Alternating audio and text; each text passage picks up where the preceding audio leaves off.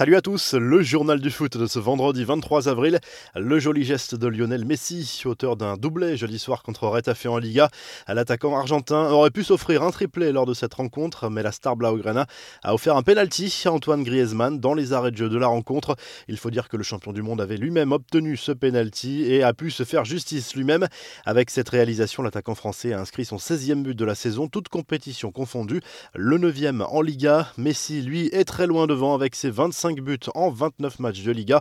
Le titre de Pichichi tend les bras à l'Argentin, même si Karim Benzema espère encore lui ravir le trophée dans le sprint final. Karim Benzema, justement, lui, n'en veut pas à Didier Deschamps, c'est ce qu'a assuré Karim Djaziri, conseiller et ancien agent de l'attaquant du Real Madrid.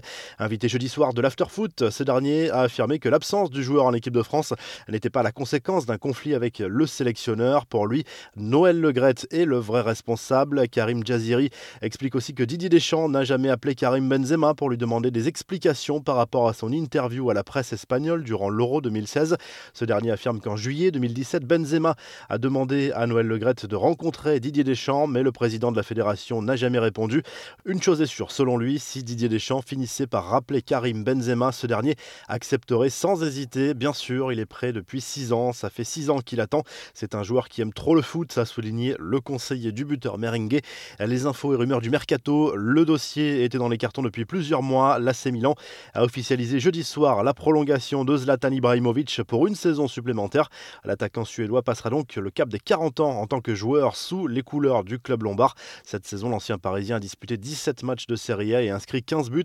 C'est la très grosse rumeur de cette fin de semaine. Selon les informations de la Gazette dello Sport, des contacts ont été pris entre Manchester United et Jorge Mendes, l'agent de Cristiano Ronaldo, pour un éventuel retour du Portugais cet été à Old Trafford. Néanmoins, pour que l'opération aboutisse, le quotidien italien indique que le joueur de 36 ans devra revoir ses conditions salariales à la baisse.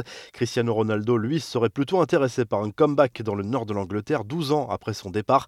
Enfin, la tendance se confirme pour l'avenir de Raphaël Varane en fin de contrat avec le Real Madrid en juin 2022. Le champion du monde envisagerait de ne pas prolonger, laissant la porte ouverte à un départ. Manchester United est également sur ce dossier comme d'autres clubs anglais. Les infos, en bref, le Barça ne lâche rien. Catalan a publié un communiqué rappelant qu'il était nécessaire et même urgent de lancer la Super League. Les dirigeants Blaugrana comprennent les critiques mais n'appellent pas à un abandon du projet. L'idée serait plutôt de proposer une nouvelle version. De son côté, le Real Madrid devrait finalement être épargné par l'UEFA. L'instance du football européen n'envisage plus d'expulser le club madrilène de la Ligue des Champions cette saison, selon la radio espagnole Copé. Le Real devrait donc bien jouer les demi-finales contre Chelsea la semaine prochaine. L'appel du pied du sélectionneur olympique brésilien à Neymar, ce dernier a expliqué qu'il espérait pouvoir compter sur l'attaquant parisien pour les JO de Tokyo cet été. Neymar est éligible, mais le PSG pourrait s'y opposer. Des nouvelles de Marquinhos, blessé à l'adducteur lors du quart de finale aller de Ligue des Champions face au Bayern. Le Brésilien a repris l'entraînement avec le PSG. Une très bonne nouvelle à quelques jours de la demi-finale aller face à Manchester City.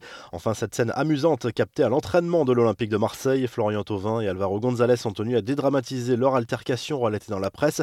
L'Espagnol s'est adressé avec humour à Thauvin. Flo, attention, les journalistes sont là. La presse capte tout, ce qui a bien fait rire le champion du monde. Une manière très claire de dédramatiser la situation. La revue de presse, le journal L'équipe consacre ce vendredi plusieurs pages à la situation catastrophique des Girondins de Bordeaux, lâchés par leur actionnaire américain King Street. Le club a été placé sous la protection du tribunal de commerce en attendant un éventuel repreneur, mais l'avenir des Girondins est plus qu'incertain. Autre une de l'équipe ce vendredi consacrée à Dimitri Payet, l'attaquant marseillais, repositionné dans le cœur du jeu depuis l'arrivée de Jorge Sampaoli, est à nouveau en pleine confiance. L'OM qui se déplace à Reims ce vendredi soir en ouverture de la 34e journée de Ligue 1. En Espagne, le journal AS revient sur le succès 2-0 de l'Atlético Madrid contre Huesca. Une victoire qui permet aux Colchoneros de reprendre 3 points d'avance sur le Real Madrid et 5 sur le Barça qui compte un match en moins. De son côté, le journal Sport consacre sa une à Lionel Messi, auteur d'un doublé jeudi soir contre Retafe en Liga. Le club Blaugrana s'est imposé largement 5 buts à 2 et revient à 5 points de l'Atlético, toujours avec un match en moins au compteur. Et en Italie, tout sport se penche notamment sur l'avenir de Cristiano Ronaldo et revient sur la soirée de jeudi soir en Serie A. L'Atalanta a été accroché un but partout sur le terrain de la Roma. Naples a fait le show avec un succès 5 buts à 2 contre la Lazio Rome. Si le journal du foot vous a plu, n'hésitez pas à liker la vidéo et à vous abonner. Et à très vite pour un nouveau journal du foot.